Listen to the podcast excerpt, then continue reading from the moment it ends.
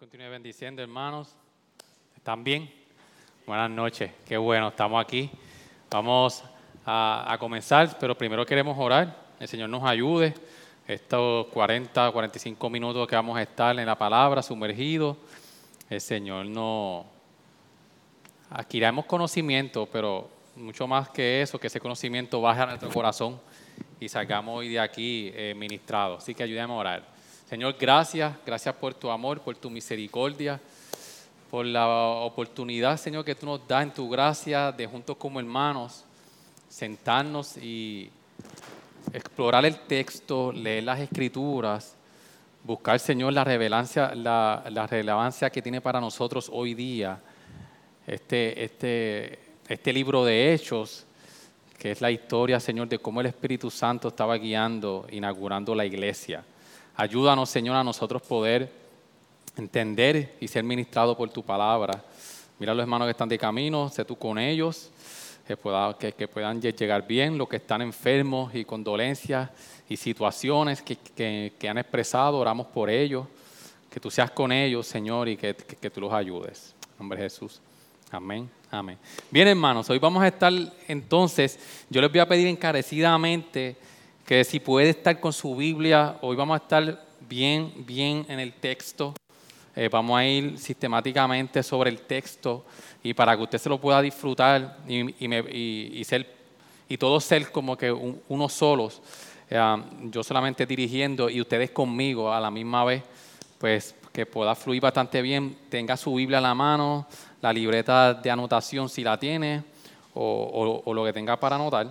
Hoy vamos a estar en Hechos 11 y capítulo 12.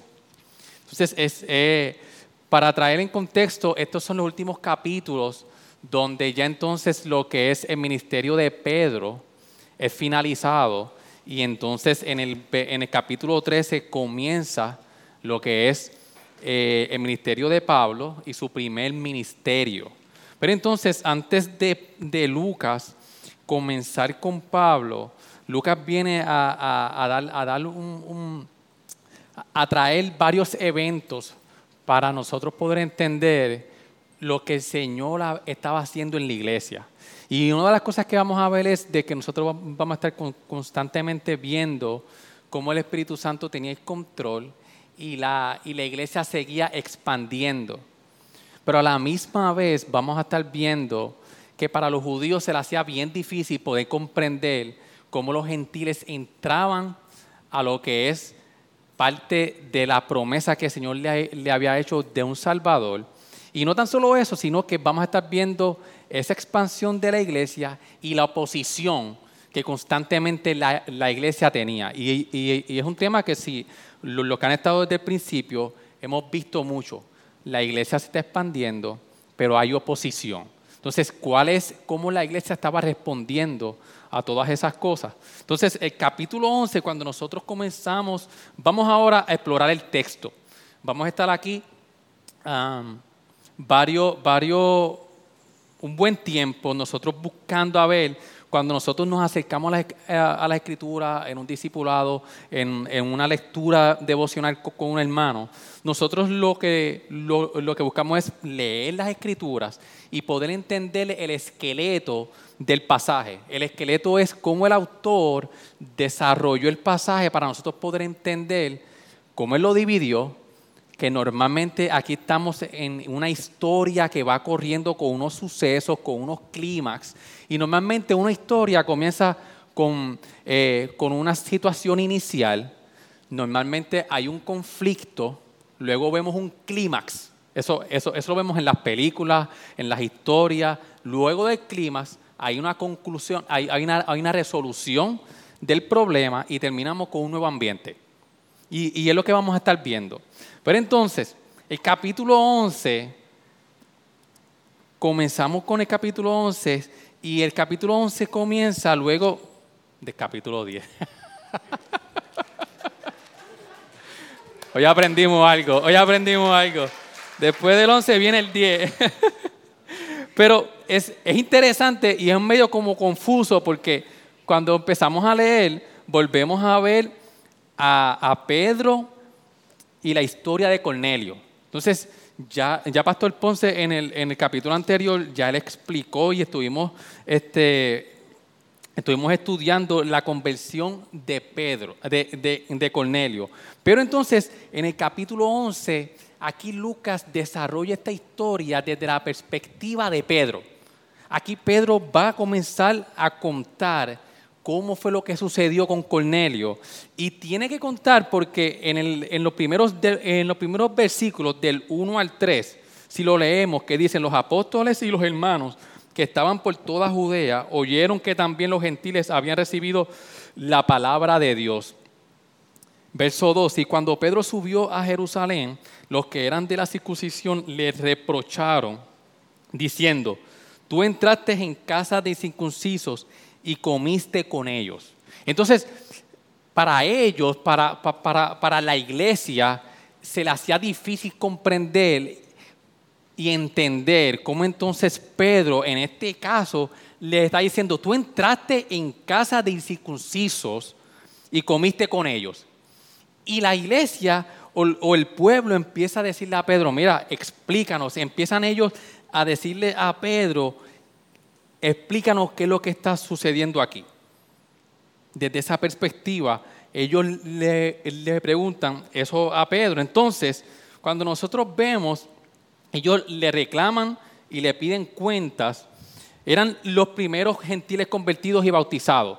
Y tenemos que entender la, cómo ellos se estaban sintiendo. Para ellos, ellos no podían entender cómo unos gentiles podían estar siendo convertidos, y no tan solo eso, que estaban siendo bautizados. Entonces, esto era natural para ellos en su cultura, en lo que ellos estaban, en lo que ellos entendían, de que aquí tenía que haber una explicación. Entonces, vemos la defensa de Pedro desde el capítulo 4, desde el versículo 4 hasta el versículo 17. Y esta explicación de, Pedro mismo en su experiencia, Dios tiene que trabajar con Pedro porque aún el mismo Pedro no, no estaba de acuerdo en, que unos gentiles pudieran entrar al pacto. Entonces, desde el capítulo 4 hasta el versículo, ah, hasta el versículo 17, Pedro empieza a explicarles a ellos qué es lo que sucedió. Y si nosotros lo podemos dividir desde el capítulo 4 hasta el 17, nosotros, como decía John, John, John Stott en su, en su libro, Pedro recibe cuatro golpes para que Dios trabajando con él, para que él pudiera entender de que los gentiles podían y tenían que entrar y que era parte del propósito de Dios para toda la humanidad. Entonces, cuando vemos desde, desde el versículo 4 al versículo 10, Pedro empieza a, dar su versión o lo que pasó de la visión divina. Y vamos a leerlo. Dice, entonces Pedro comenzó a explicarles en orden lo sucedido, diciendo, eh, recuerden, aquí Pedro estaba haciendo una defensa porque le, le, reclaman, ¿qué pasó aquí? Tú entraste a casa, tú estás comiendo con gentiles y Pedro les dice, ya Pedro estaba convencido, aquí Pedro ya está convencido, él está explicando.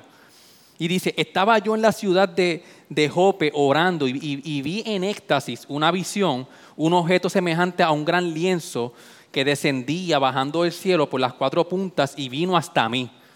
Cuando fijé mis ojos en él y lo observaba, vi cuadrúpedos terrestres, fieras reptiles y aves del cielo. También oí una voz que me decía, levántate Pedro, mata y come. Pero yo dije, de ninguna manera, Señor, porque nada impuro o inmundo ha entrado jamás en mi boca. Pero una voz del cielo respondió por segunda vez, lo que Dios ha limpiado, no llames tú impuro. Esto sucedió tres veces y todo volvió a ser llevado arriba al cielo. El primer golpe que, Pedro tiene por parte de Dios para poder entender es esta visión divina. Y él explica, incluso vemos la insistencia, porque en el, verso 10, cuando dice que esto sucedió tres veces y todo volvió a ser llevado arriba al cielo. Esto que él veía sucedió tres veces, Dios trabajando con él, Dios trabajando con él. Entonces, el segundo golpe lo podemos ver desde el versículo 11 al versículo 12, que Pedro recibe una orden. Y ustedes traten de imaginar Pedro contando esto. Esto es un texto donde no podemos ver las emociones, pero sí podemos ver el suceso de cómo Pedro lo cuenta. Es un poco diferente a como ya Lucas lo había contado, porque lo está contando en un orden diferente. Pedro contando su experiencia. Y dice, yo tuve una visión y esta fue la visión. Y Dios me mostró esto y en tres veces Dios mostrándome esto mismo. Entonces, del 11 al 12, Él recibe una orden. ¿Qué orden Él recibe? Del, del 11 al 12. ¿Quién me puede decir? Léanlo ahí.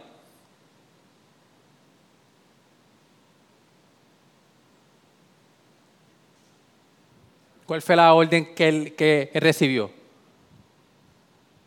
en el 12. ¿Quién lo tiene? ¿Quién lo puede ver? Estamos como si estuviéramos sentados a la mesa, estamos leyendo el texto. Pedro tiene un segundo golpe. ¿Cuál es? Que Dios le da. En el versículo 12, leanlo. ¿Quién me puede decir? ¿Qué le dijo Dios que, que hiciera? Que fuera con ellos.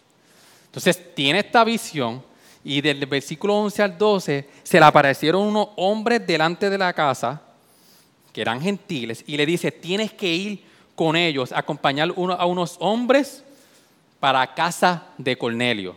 Recibe esta orden y lo que estaba sucediendo aquí no era cualquier cosa para, para ellos como cultura. Entonces, tercer golpe, la preparación. Vemos desde el, versículo 13 al 14, voy a leerlo. Él nos contó cómo había visto al ángel de pie en casa, el cual le dijo, envía a Jope y haz traer a Simón, que también se llama Pedro, a quien te dirá palabras por las cuales serás salvo tú y toda tu casa. ¿Cuál es entonces el tercer golpe que recibe Pedro? ¿Cómo lo pueden ver ahí? Del 13 al 14. El tercer golpe. Golpe. Si lo podemos ya, llamar así. Hay una preparación de Dios.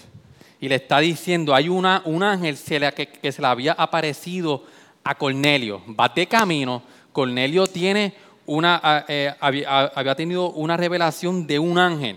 Entonces, cuando vemos del 15 al 17, este es el cuarto golpe. Vamos a leerlo. Cuando comencé a hablar, el Espíritu Santo descendió sobre ellos tal como lo hizo sobre nosotros, sobre, nosotros al principio. Él está contando esto al pueblo. Entonces me acordé de las palabras del Señor cuando dijo, Juan bautizó con agua, pero vosotros seréis bautizados con el Espíritu Santo. Por tanto, si Dios le dio a ellos el mismo don que también nos dio a nosotros después de creer en el Señor Jesucristo, ¿quién era yo para poder estorbar a Dios? Él está reflutando a ellos y, le, y le está diciendo, ¿quién soy yo para oponerme y estorbar lo que Dios había hecho? ¿Y qué fue lo que Dios hizo? En estos textos, cuando lo vemos desde el 15 al 16, ¿qué fue lo que sucedió con los gentiles, con Cornelio y los que estaban con él?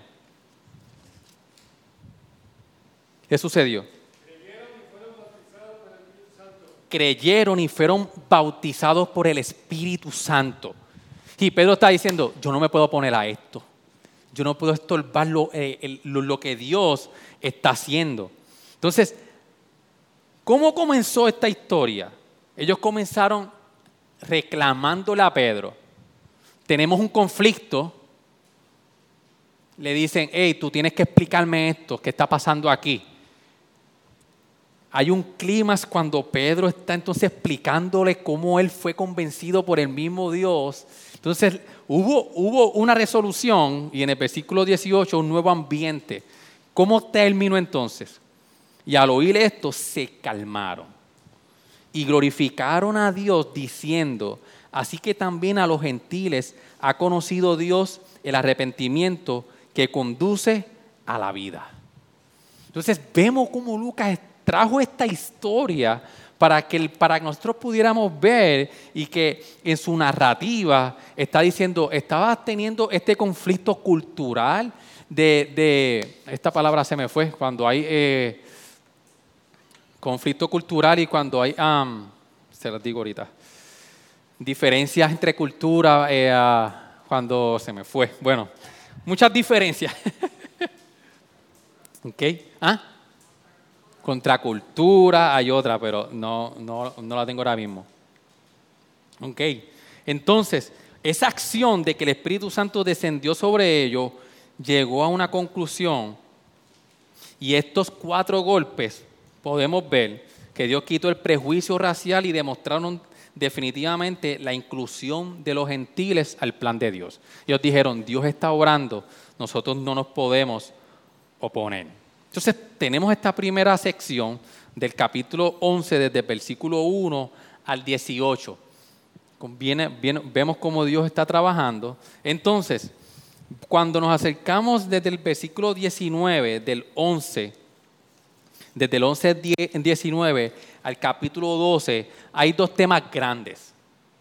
Vamos a ver cómo ahora Pedro entonces está explicando la expansión de la iglesia desde el versículo 19 al 30 y en el capítulo 12 oposición. Estos son los temas de esta sección. Entonces, cuando nosotros vemos la expansión de la iglesia del 19 al 21, vemos que es en Antioquía. Entonces, cuando leemos, dice, ahora bien, los que habían sido esparcidos a causa de la persecución que sobrevino cuando la muerte de Esteban llegaron hasta Fenicia, Chipre y Antioquía, no hablando la palabra a nadie, sino solo a los judíos. Entonces, si nosotros podemos comprender o, tratar de entender la historia que, que Lucas está narrando, Lucas está volviendo al capítulo, se me fue, al capítulo cuando eh, luego de que matan a, a Esteban, el 8. Ajá. Y Saulo estaba de completo acuerdo con ellos en su muerte, pero continúa, en aquel día se desató una gran persecución en contra de la iglesia, por lo que sucedió luego de la muerte de Esteban como Martín en Jerusalén, y todos fueron esparcidos por las regiones de Judea y Samaria, y excepto, excepto los apóstoles. Lucas explica la conversión de, del etíope, la conversión de Saulo, cómo Pedro, entonces Dios está obrando con Pedro para que acepten a los gentiles. Y en el versículo 19, entonces volvemos aquí, al versículo 2 del capítulo 8, volvemos aquí, lo que se habían esparcido. Luego de la persecución, hay una expansión. Entonces, es bien importante porque ¿cuál fue eh, eh, lo, que Dios, lo, que, lo que Lucas expresa en Hechos 1.8 que Jesús les dijo que iba a ocurrir? Vamos a leerlo. Ese, ese verso es bien clave para nosotros poder entender cuando Jesús le dice a sus apóstoles, incluso este texto es el, que utiliza la red 1.8, que es parte de la que la iglesia pertenece, Pastor Xavier, mejor dicho como plantador, se le llama la red 1.8. Miren cómo dice, pero recibiréis poder cuando el Espíritu Santo venga sobre vosotros y me seréis testigos en Jerusalén, en toda Judea y Samaria, hasta los confines de la tierra. Entonces, no es hasta este verso 19 del capítulo 11 que solamente habíamos visto a una iglesia que se reunía en las casas, que se ayudaban entre todos ellos, estaban en Jerusalén, pero no habían salido a otros lugares a evangelizar. Entonces, esta expansión de la iglesia en Antioquía, entonces, para nosotros poder entender la magnitud de lo que estaba ocurriendo aquí, déjenme explicar que Antioquía es lo que se conoce hoy como Turquía. Y era una ciudad bien importante. Esa ciudad fue, fue eh, ah, conquistada por, por un, ah, se me fue el nombre, por el emperador Pompeyo. Fue, fue conquistada por él y le metieron mucho dinero. Eh, era una ciudad bien importante donde ellos tenían, ellos tenían una carretera embreada con muchas luces eh, en, sus esquinas y esa, esa, carretera se usaba para transitar de eh, los otros países. O sea, era, una, era una ciudad completamente eh, con bellas construcciones y tenía una, una, una era, era una ciudad multicultural. Había muchas personas de diferentes países. Entonces ellos están en Turquía, ellos llegan a Turquía y miren cómo dice el texto. Ahora bien, los que habían sido esparcidos a causa de la, persecución que sobrevino cuando la muerte de Esteban llegaron hasta Fenicia, Chipre y Antioquía, no hablando la palabra a nadie, sino solo a los judíos. Pero cuando algunos de ellos, de ellos, hombres de Chipre y de Sirene, los cuales al llegar a Antioquía hablaban también a los griegos, predicando, predicando al Señor Jesús. Y la mano del Señor estaba con ellos y gran número eh, que creyó se convirtió al Señor. Entonces aquí vemos que a causa de la persecución tenemos a, unos hermanos, que, a, una iglesia que llega a Antioquía y gracias a esa persecución el Evangelio empieza a seguir expandiendo en Antioquía. Entonces cuando vemos eh, eh, luego de... Me fue...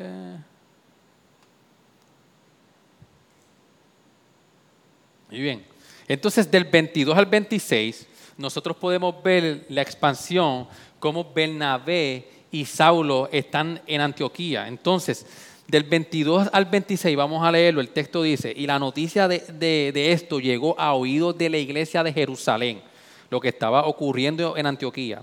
Y enviaron a Bernabé a Antioquía, el cual cuando vino y vio la iglesia de Dios, se regocijó y animaba a todos para que con corazón firme permanecieran fieles en el Señor, porque era un hombre bueno y lleno del Espíritu Santo y de fe. Y una gran multitud fue agregada al Señor y Bernabé salió rumbo a Tarso para buscar a Saulo. Y cuando lo encontró, lo trajo a Antioquía y se reunieron con la iglesia por todo un año y enseñaban a las multitudes y a los discípulos. Se les, llamaron, se les llamó cristianos por primera vez en Antioquía. Entonces eh, la iglesia en Jerusalén envía a Bernabé a Antioquía, donde Bernabé cuando llega empieza a animar a la iglesia para que se mantuvieran firmes. Pero no se queda ahí. Luego de un tiempo vemos que Bernabé busca a Saulo para que le ayude en la obra, en esta expansión.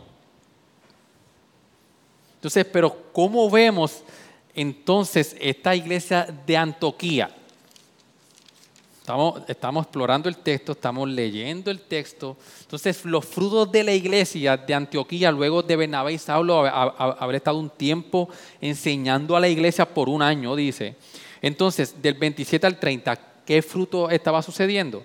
Por aquellos días, unos profetas descendieron de Jerusalén a Antioquía y levantándose uno de ellos, llamado Ágapo, daba a entender por qué el Espíritu que ciertamente habría una gran hambre en toda la tierra. Y esto ocurrió durante el reinado de Claudio. Los discípulos, conforme a lo que cada uno tenía, determinaron enviar una contribución para el socorro de los hermanos que habitaban en Judea. Y así lo hicieron mandándola a los ancianos por mano de Bernabé y Saulo. Se vemos la expansión y aún, miren esto, una iglesia que se había sido formada, luego Saulo y, Bernabé le dan fuerza con sus enseñanzas de Cristo y ya había una iglesia ahí que estaba ayudando. Okay. Entonces, luego de, Lucas eh, enseñando la expansión de la iglesia, en el versículo 12, es, ese versículo, si usted lo lee, esto parece una película. Nosotros vamos a ver aquí eh, la oposición que hay ahora que presenta Lucas. Hay una gran oposición y es esto, eh, es como dice, cuando usted tenga sueño, no, lo coja por eso, pero Hechos es, esto es una película que no nos deja descansar ahí, acción, acción, acción. Entonces, vamos a la oposición ahora. Desde el versículo 1 hasta el versículo 5, el capítulo 12 completo. Entonces, del versículo 1 al 4, nosotros podemos ver la conspiración de Herodes. Y, no es para menos porque está habiendo expansión de la iglesia. Y del, del 1 al 4 leemos, por aquel tiempo el rey Herodes se eh, echó mano a algunos que pertenecían a la iglesia para maltratarlos e hizo matar la espada a Jacob, el hermano de Juan. La, la persecución estaba llegando a la muerte. Y viendo que esto agradaba a los judíos, hizo arrestar también a Pedro. Esto sucedió durante los días de los panes sin levadura. Y habiendo, habiéndolo tomado preso, lo puso en la cárcel, entregándolo a, cuatro, a cuatro piquetes de soldados para que lo guardaran con la intención de llevarlo ante el pueblo después de la Pascua. Estos primeros cuatro versículos no, nos dicen a nosotros, si no sabemos la historia, de decir, perdieron el control. Herodes está en control. Matan a Juan y Pedro está en la cárcel. Arrestan a Pedro. Pero entonces desde el del versículo 5 al 19 vamos a ver la derrota de Herodes. No lo voy a leer porque estamos con, ya, ya, son las 8, pero esa derrota de Herodes nosotros podemos ver que cuando ocurre esto, en el versículo 5, ¿qué es lo que hace la, la iglesia? ¿Cómo? ¿Alguien? Orando. Y cuando Pedro empieza entonces Lucas empieza a, contar cómo fue que Dios sacó a Pedro de la cárcel. Y esa noche cuando, vamos a leerlo, y, esa noche cuando Herodes estaba punto, a punto de sacarlo, Pedro estaba durmiendo entre dos soldados, sujeto con dos cadenas, y unos guardias delante de la puerta custodiaban la cárcel y cuando vemos la, eh, eh, si, nosotros supiéramos esto de tener dos soldados y, y, tener otro en la guardia no era normal para un solo preso. O sea que él, redobló eh, la, seguridad. El 7, y aquí se le apareció un ángel del Señor y una luz brilló en la celda. Y el ángel tocó a Pedro en el costado y lo despertó diciendo, levántate pronto. Y las cadenas cayeron de sus manos. Y el ángel le dijo, vístete y ponte la sandalia, y así lo hizo. Y le dijo el ángel, envuélvete en tu manto y sígueme. Y saliendo lo seguía y no sabía que lo que hacía el ángel era de verdad, sino que creía ver una visión. Pedro estaba atónito. Es como que no se estaba dando cuenta en, la visión, en todo lo que estaba sucediendo, eh, él ni sabía. Cuando había pasado la primera y la segunda guardia, llegaron a la puerta de hierro que conduce a la ciudad, el cual se la abrió por sí misma, y salieron y siguieron por una calle, y enseguida el ángel se apartó de él. Cuando Pedro volvió en sí, dijo, ahora sé en verdad que el Señor ha enviado a su ángel y me ha rescatado de la mano de Herodes y de todo lo que esperaba el pueblo de los judíos. Entonces, él, continúa esta historia hasta el versículo 19. Ahí Pedro está rescatado por un ángel. Y luego entonces, del 20 al 24, cuando nosotros vemos cómo Herodes tiene, su, tiene el control, Dios viene entonces a rescatar. Y del 20 al 24 vemos la muerte de Herodes. Y aquí tenemos la, hemos explorado el texto, hemos visto la narrativa de Lucas. Ahora vamos a ver la relevancia que nosotros podemos ver del texto. Vamos a estar corriendo desde el versículo, desde capítulo 11 hasta el, hasta el capítulo 12. Déjame cambiar esto aquí.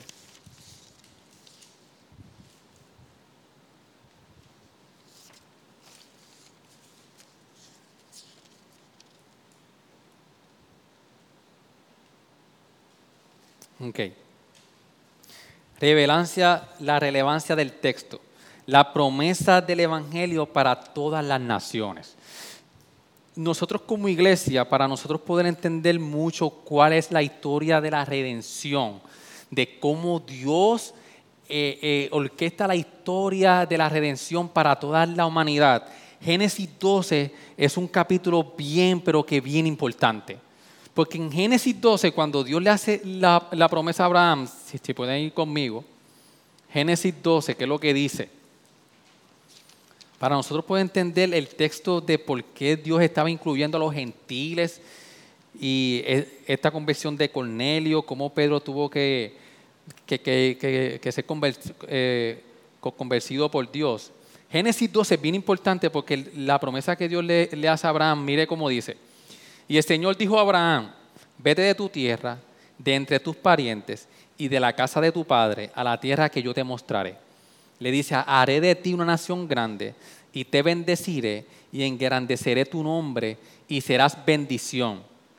Bendeciré a los que te bendigan, al que te maldiga, maldeciré. Y, y, el importante para, para lo que queremos traer. Y en ti serán benditas todas las familias de la tierra. ¿Cómo se cumple esta promesa que Dios le hizo a Abraham? Que en ti serán benditas todas las, eh, todas las familias de la tierra, porque la esta promesa se cumplió en Cristo. Y por Cristo, todo el que entra en la fe puede hallar salvación. ¿Cómo nosotros podemos llegar a esta conclusión? Vamos entonces nosotros a Gálatas capítulo 3. El apóstol Pablo nos explica esto muy bien. ¿Qué significa esto? Gálatas 3.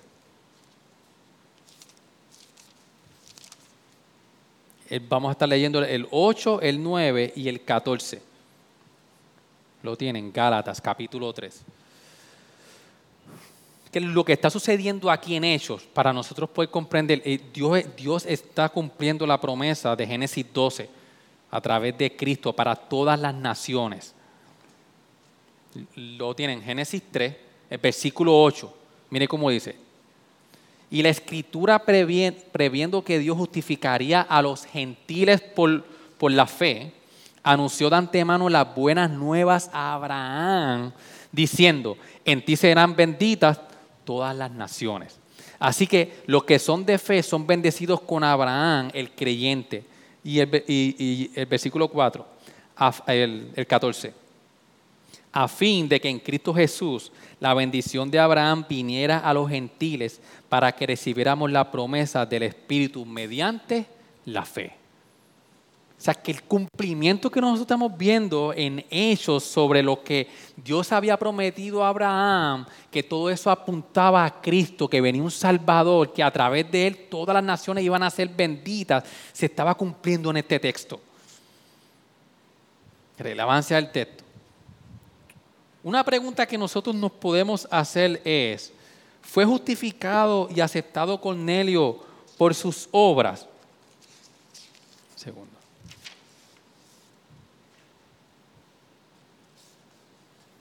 ¿Por qué yo hago esa pregunta?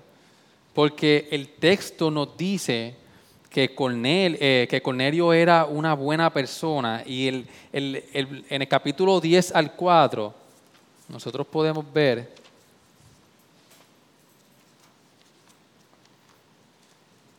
Dice, mirando, mirándolo fijamente y atemorizándolo, Cornelio dijo, ¿qué quieres, Señor? Y él le dijo, tus oraciones y limosnas han ascendido como memorial delante de Dios.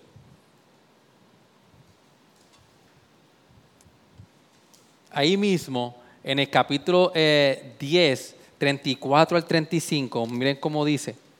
Entonces Pedro, abriendo la boca, dijo, ciertamente ahora entiendo que Dios no hace excepción de personas, sino que en toda nación hay que le teme y hace lo justo y hace lo, justo, le es acepto. Entonces, ¿cómo nosotros podemos ver realmente por las obras de Cornelio fue que Dios se vio a compasión para que él le fuera hallado justo ante Dios? Una buena pregunta. Pero entonces, en ese capítulo 10, de 34 al 35, al 35, la palabra aceptado por sus obras, esa palabra viene de griego dectos, que significa aceptado en el sentido absoluto de justificado, sino aceptable en un sentido comparativo, porque en toda persona dice Dios prefiere la justicia a la injusticia y la sinceridad a la insinceridad.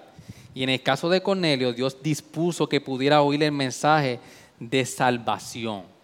O sea, que Dios estaba agradando porque Dios quiere las buenas obras del hombre, pero no que esas obras puedan ser méritos de salvación. Por eso es que entonces cuando nosotros podemos ver que no fue hasta que Cornelio escuchó el mensaje del Evangelio en el versículo 18 del capítulo 11, no fue que entonces que hasta que él escuchó el mensaje del Evangelio, creyó y se arrepintió, entonces fue, dice que él fue bautizado con el Espíritu Santo. Entonces, aunque en, los versos anteriores, quizás lo, lo, podemos leer, entonces él fue aceptado a Dios por sus obras. No.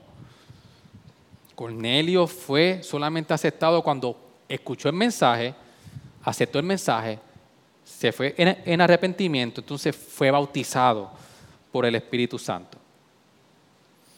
¿Qué otra cosa podemos ver en el texto? Voy a ponerlo aquí. Aquí lo, que podemos ver también es el poder del Evangelio.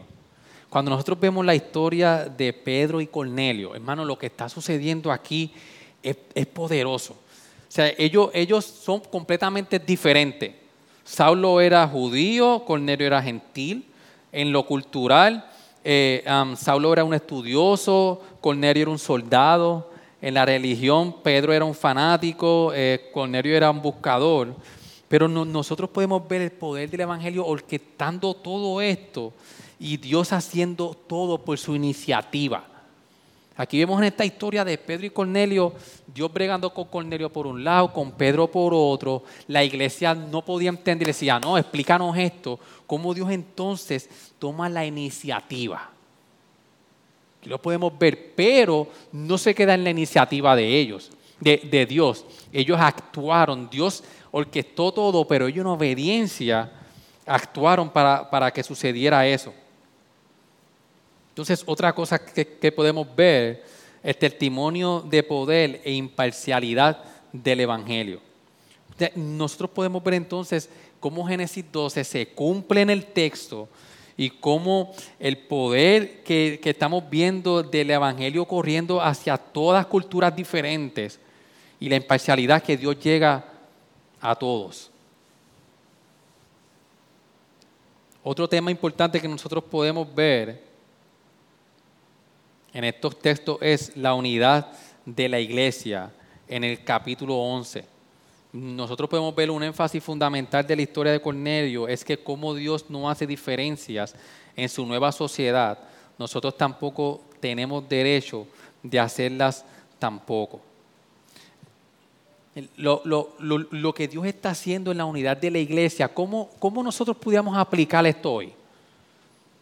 ¿Cómo, cómo Dios en, en esas diferencias de cultura, de, trabajos diferentes, completamente aparte, Dios está uniendo a la iglesia? ¿Cómo ustedes creen que nosotros debemos o qué luchas nosotros en este aspecto tenemos como iglesia? Yo, yo, yo puedo comenzar como que quizás se me hace difícil eh, tener conversaciones o crecer en amistad con un hermano en la fe porque no tenga los mismos gustos que yo, porque no tenga los mismos hobbies que yo. Y el Evangelio nos une a nosotros porque es en Cristo lo que nos une a nosotros. También el, hecho de, nosotros tener personas que, que puedan ser con trabajos bien altos, doctores, abogados, y nosotros sentirnos, el que tiene un trabajo menos, menos remunerado, sentirnos menos.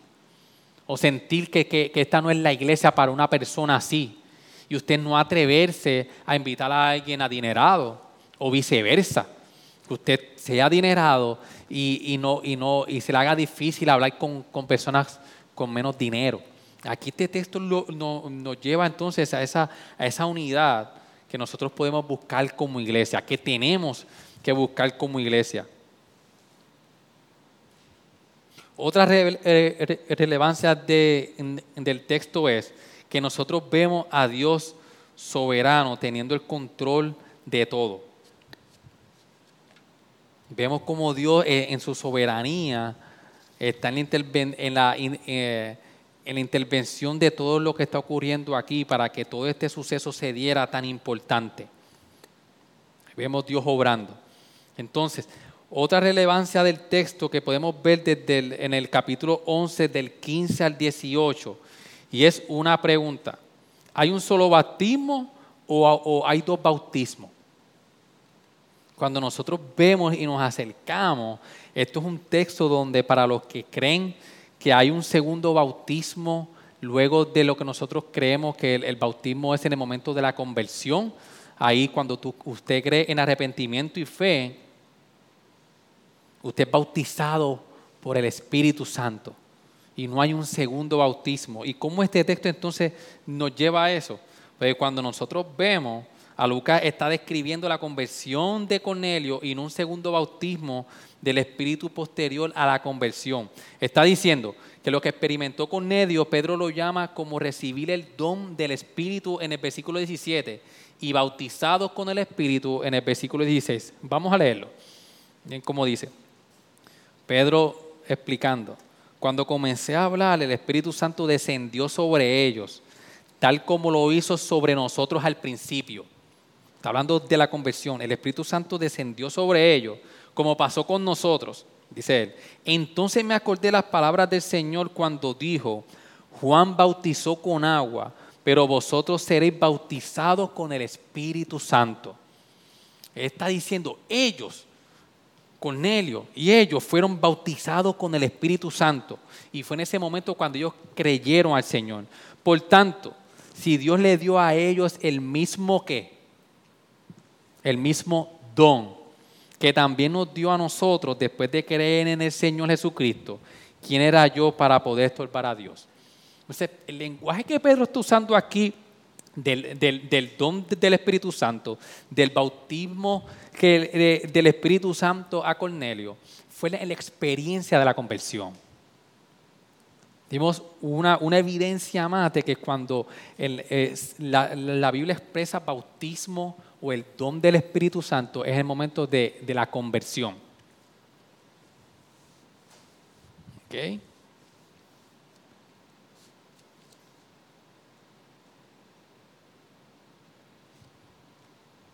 Cuando nosotros vamos también al versículo 11, 19 al 21, nosotros podemos ver que, que, la oposición no pudo detener la misión de llevar el Evangelio. Nosotros vemos que cuando Esteban eh, fue, fue, fue mártir, como dijo ahorita, la iglesia se esparce, la iglesia entonces llega a Antioquía y aún ahí Dios estaba con ellos. Mire, mire cómo el versículo 21 dice, y la mano del Señor estaba con ellos y gran número creyó y se convirtió al Señor. Aquí vemos que la, que la oposición que estaba ocurriendo a la iglesia no estaba impidiendo de que eh, el, el Evangelio continuara expandiéndose.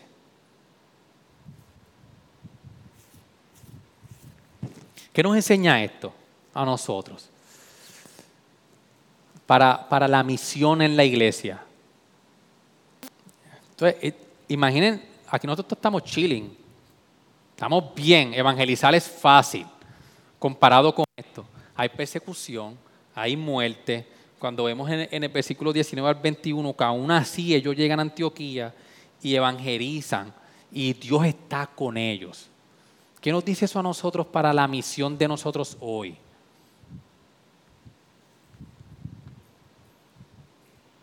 ¿Qué nos dice? Que Dios es soberano. Y como en el versículo, el capítulo 1 y el versículo 8, que dice, y recibiréis poder. O sea, que Dios está con nosotros, nos da el poder para que nosotros llevemos el Evangelio, nosotros podemos ver que Dios quien está orquestando todo, podemos ver que Dios es el que está salvando. Dios lo que necesita es que nosotros expresemos el Evangelio. Dios necesita a la iglesia para que nosotros expresemos el Evangelio y nosotros lo hacemos con la tranquilidad y la certeza de que quien lo hace y quien va a salvar es Él. A nosotros nos corresponde únicamente llevar el mensaje. Entonces, la pregunta que nos pudiéramos llevar como aplicación es, ¿qué nos detiene entonces a nosotros a hablar del Evangelio? Que no me atrevo, que la persona no es como yo, tengo un compañero de trabajo que, que se me hace difícil entrar en una conversación. Y eso es una posición para nosotros hoy. Cuando vemos esto, y Dios estaba con ellos. El, versículo 21 estaba, y la mano del Señor estaba con ellos, y gran número creyó y se convirtió. Entonces, nosotros en muchas ocasiones no, nos limitamos a evangelizar por tantas cosas sencillas. Entonces, la llenura del Espíritu. Nosotros hemos dicho ya de que el bautismo ocurre, el don del Espíritu Santo en el momento de la conversión, pero la Biblia habla de la llenura del Espíritu, cómo nosotros somos llenos del Espíritu. ¿Y cómo lo podemos ver, la llenura del Espíritu, desde en el capítulo 11, del 23 al 24? Vamos a leerlo. Aquí estamos hablando ahora de Bernabé, cuando él llegó allí, a Antioquía, y dice, el cual cuando vino y vio la, y vio la gracia de Dios, ¿qué, le pasó a él? Se regocijó y animaba a todos para que con corazón firme permanecieran fieles al Señor, porque era un hombre bueno y lleno del Espíritu Santo y de fe, y una gran multitud fue agregada al Señor. ¿Qué frutos nosotros podemos ver de Bernabé en la llenura del Espíritu que él tenía? En el, versículo 23 y el 24. Incluso esa palabra de, de, lleno del Espíritu fueron las mismas, es la misma palabra que se utilizó para Esteban en el capítulo 6.5. Lo voy a leer. En el 6.5 cuando dice, lo, propuesto tuvo la, aprobación de toda la congregación y escogieron a Esteban, un hombre lleno de fe, lleno de fe y del Espíritu Santo. Sabemos lo que pasó con Esteban. Ahí vemos entonces las mismas palabras usadas por Esteban. Entonces, ¿cómo nosotros vemos esa llenura del Espíritu en Bernabé? ¿Cómo, cómo es manifiesta? Ajá. ¿Cómo? Animando a la iglesia a permanecer fiel. ¿Qué más bien? había gozo y regocijo. O sea, que ese hombre lleno del Espíritu, ese hombre bueno, como lo expresa ahí, lleno del Espíritu y de fe, él se regocijaba y animaba a los hermanos para que siguieran hacia adelante. O sea, que una, eso es un indicio que si nosotros estamos buscando al Señor, buscando la llenura del Espíritu, nosotros venimos aquí en una actitud de animal, llegamos a una actitud de al que está en ese momento decaído, mira, echa para adelante, estamos aquí. Eso es parte de la llenura. Okay.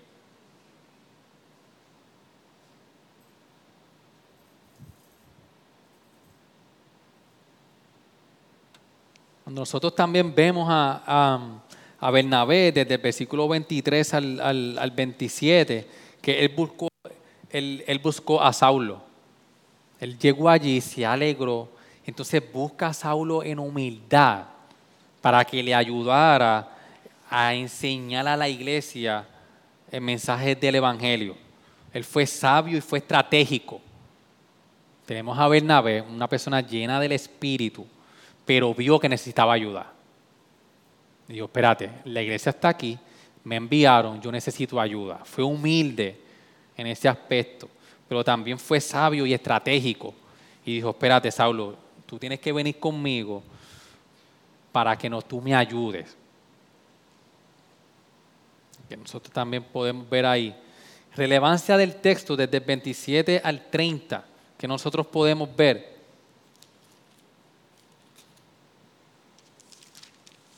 De 27 al 30, los principios de generosidad de la iglesia.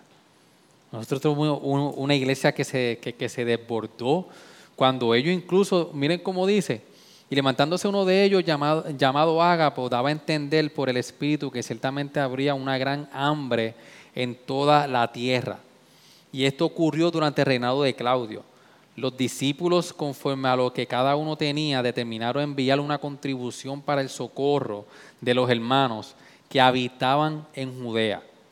Y no, y no, y no solamente eso, y así lo hicieron mandándola a los ancianos por manos de Bernabé y de Saulo. O sea que el principio de generosidad que nosotros vemos en la iglesia ayudando a otras iglesias, ayudando a otros hermanos, es un principio de una iglesia que estaba siendo enseñada por Pablo y por Bernabé y el fruto era la generosidad. Entonces, ese es lo que nosotros, cuando nosotros venimos al Señor, a, la iglesia, a los diezmos, a las ofrendas, ustedes ven que nosotros somos, la, la pastoral somos insistentes, no en pedir, sino en nosotros poder comprender siempre el principio de generosidad. Aquí vemos un fruto de la iglesia del Evangelio, al ellos comprender lo que el Señor había hecho, sin ellos merecerlo, ellos se desprendían en, en generosidad ante el Señor.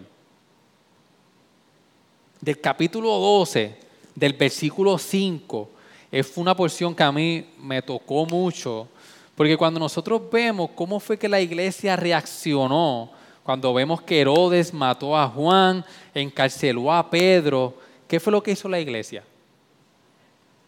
Orar. La iglesia oró. Y eso tiene un peso bien grande, tiene un peso bien grande.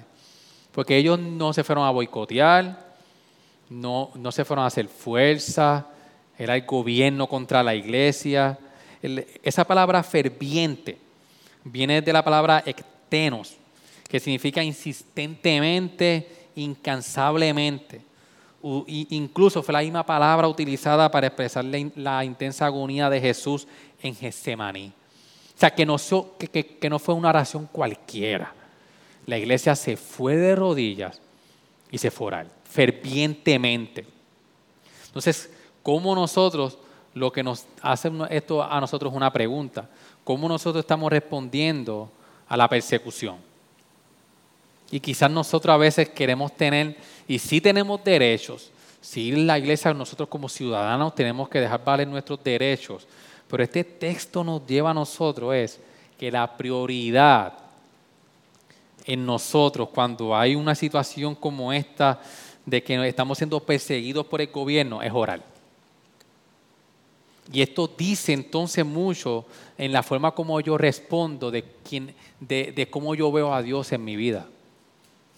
Porque si lo primero que yo hago es hacer valer mis derechos, hacer valer lo que yo eh, eh, eh, por ley, sí, lo vamos a hacer valer. Pero lo primero que hacemos es orar.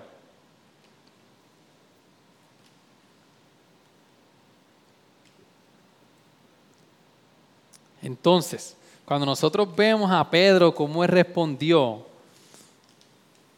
luego de todo eso, cuando él está en la cárcel, el versículo 7 dice, y aquí se le apareció un ángel del Señor y una luz brilló en la celda. Y el ángel tocó a Pedro en el costado y lo despertó diciendo, levántate pronto.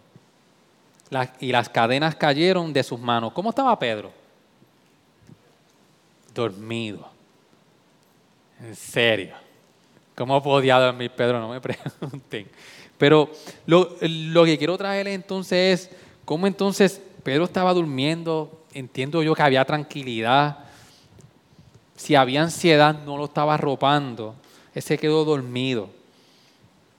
Incluso esto nos recuerda a, a Pablo cuando estaba en Filipos encarcelado, que estaba cantando y orando al Señor. Que no, hacia qué nos lleva esto es que cómo nosotros respondemos a las situaciones difíciles. Si la nosotros podemos tener luchas con la ansiedad, porque que medida que no ha pasado por una ansiedad, por un momento de desesperación, no es humano. Pero lo que nos trae este texto es que la confianza que tenía Pedro, al poder ver cómo Dios estaba obrando en todo, incluso viendo muerte aún de Juan, la fe de Pedro era tanta en el Señor que no permitió que la ansiedad lo dominara. Y nosotros en el Evangelio a lo que nos lleva es, sí podemos luchar con ansiedades, sí podemos luchar con, con depresión, pues, esa lucha va a estar. Pero si estamos permitiendo de que eso nos domine, es que nosotros hemos perdido la esperanza del Evangelio, se nos ha olvidado quién es Dios en nuestras vidas.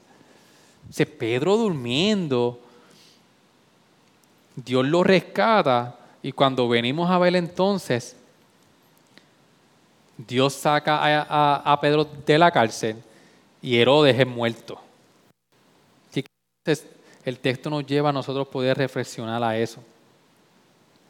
Entonces, al final del, capítulo 2, me gusta cómo termina porque dice, pero la palabra del Señor crecía y se multiplicaba. Y Bernabé y Saulo regresaron de Jerusalén después de haber cumplido su misión, llevando consigo a Juan, llamado también a Marcos. Entonces Pedro, eh, Lucas culmina esta sección grande de Pedro y su, y su, y su ministerio, terminando en que la palabra del Señor crecía y se multiplicaba.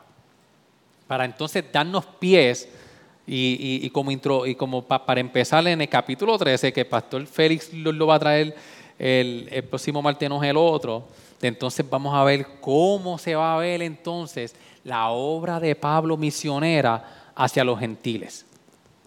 Aquí vamos a ver esto entonces. ¿Alguna, alguna cuando usted leyó el texto, alguna, algo que usted le resaltó, algo que no entendió, algo que, que, pudo aplicar en su lectura.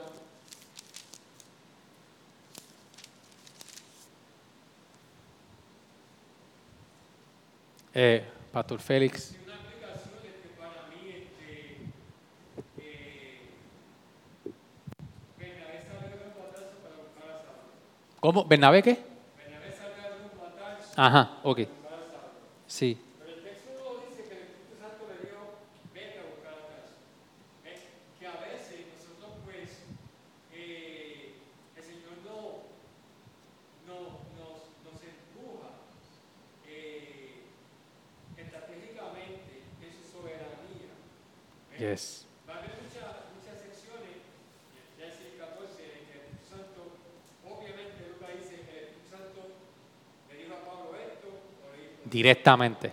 Aquí, okay. No captura eso. Mm. O sea, la aplicación para mí es, a veces tenemos ese God feeling, ese, ese discernimiento sí. Santo para hacer algo. Yes. y más. O sea que es una aplicación para nosotros confiar en el Señor, aceptar al Señor y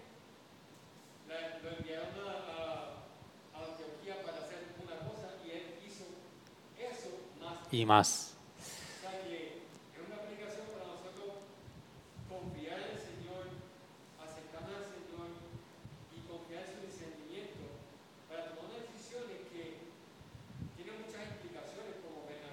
a Saulo.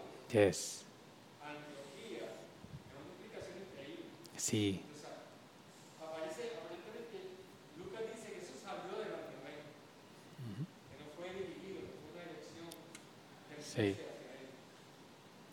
Sí. exacto. Que um, entiendo que es parte del fruto de la llenura que tenía eh, eh, Bernabé. El, que, el, que buena, buena, buena separación, Pastor Félix. Y que, nos pasa en muchas ocasiones. A veces nos tenemos que mover. Y el Señor está, está ahí, dándonos toda la mano. Y hay que actuar. Hay que hacerlo. En sabiduría, en oración, lo hacemos. Otra cosa que a mí me gustó mucho es, vemos aquí en el versículo 11, del 19 hasta el, 20, hasta, hasta el 30, algo bien hermoso, una iglesia que se planta en Antioquía, llega a Bernabé, trae a Saulo, ellos comienzan a enseñar a la iglesia y vemos después la iglesia enviando a Bernabé y a Saulo.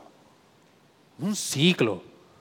Eh, y lo hermoso que sucedió aquí es, eh, y lo que sucedió aquí, bien hermoso.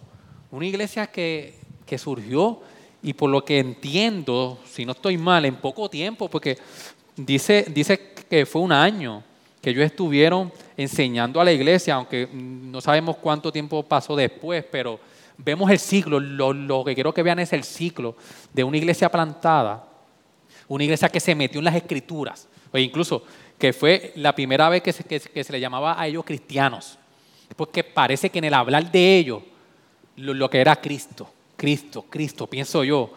Y entonces, una iglesia hermosa, yo no sé si, si nos pudiéramos reflejar ahí. El Señor nos ha ayudado tanto a nosotros en su gracia, el Señor.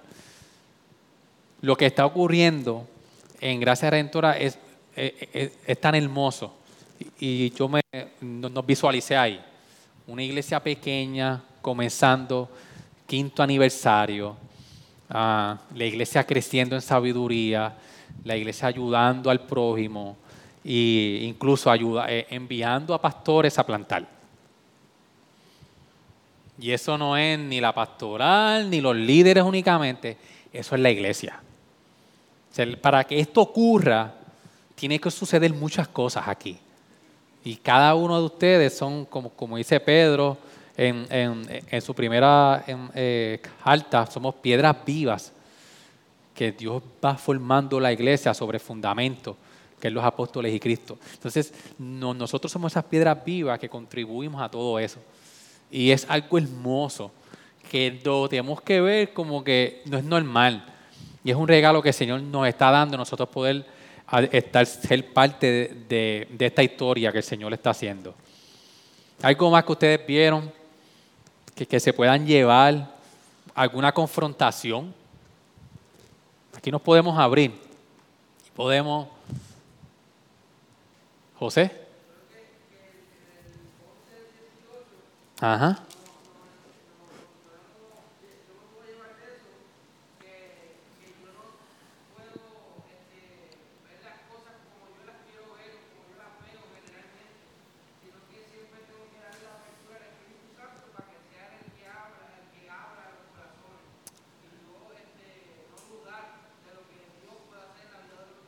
Yes.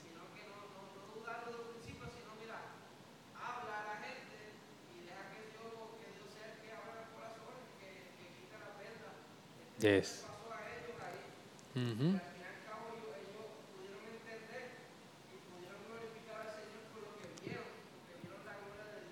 Yes.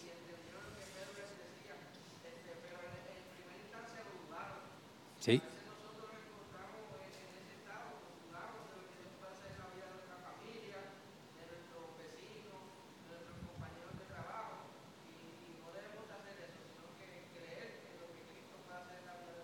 Excelente. Sí, es así. La obra es del Señor y Él es quien lo hace. ¿Quién más? Ah, este. Paola. Ay, Dios mío.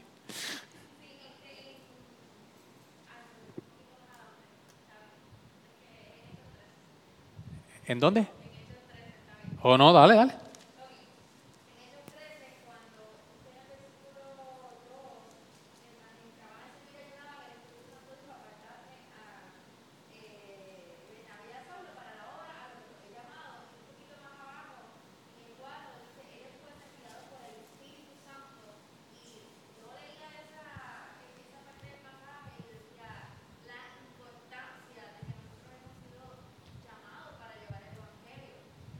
Es-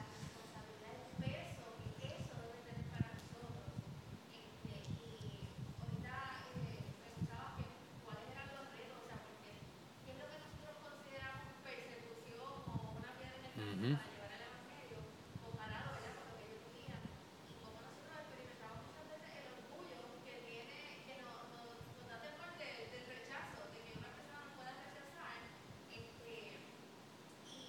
Sí.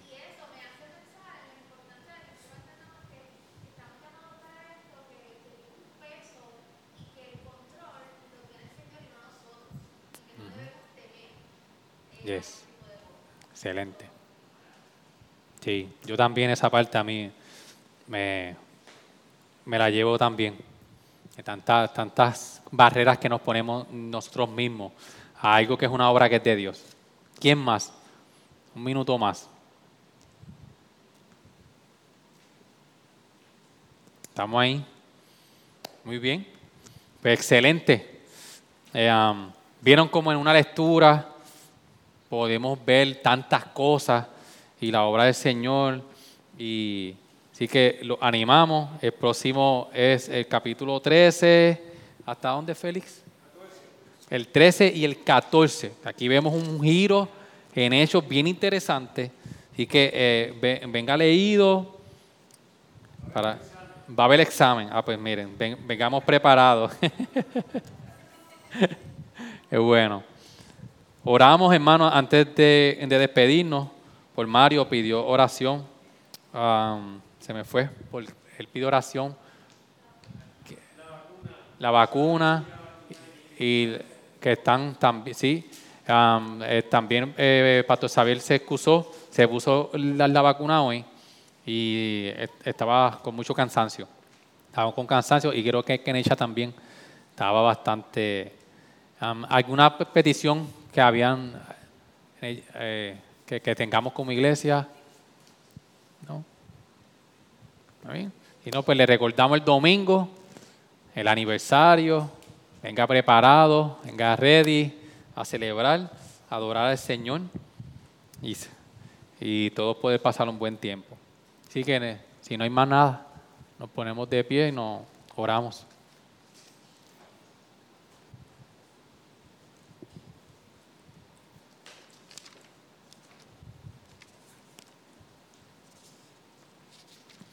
Señor, gracias, gracias por tu amor, gracias por tu palabra.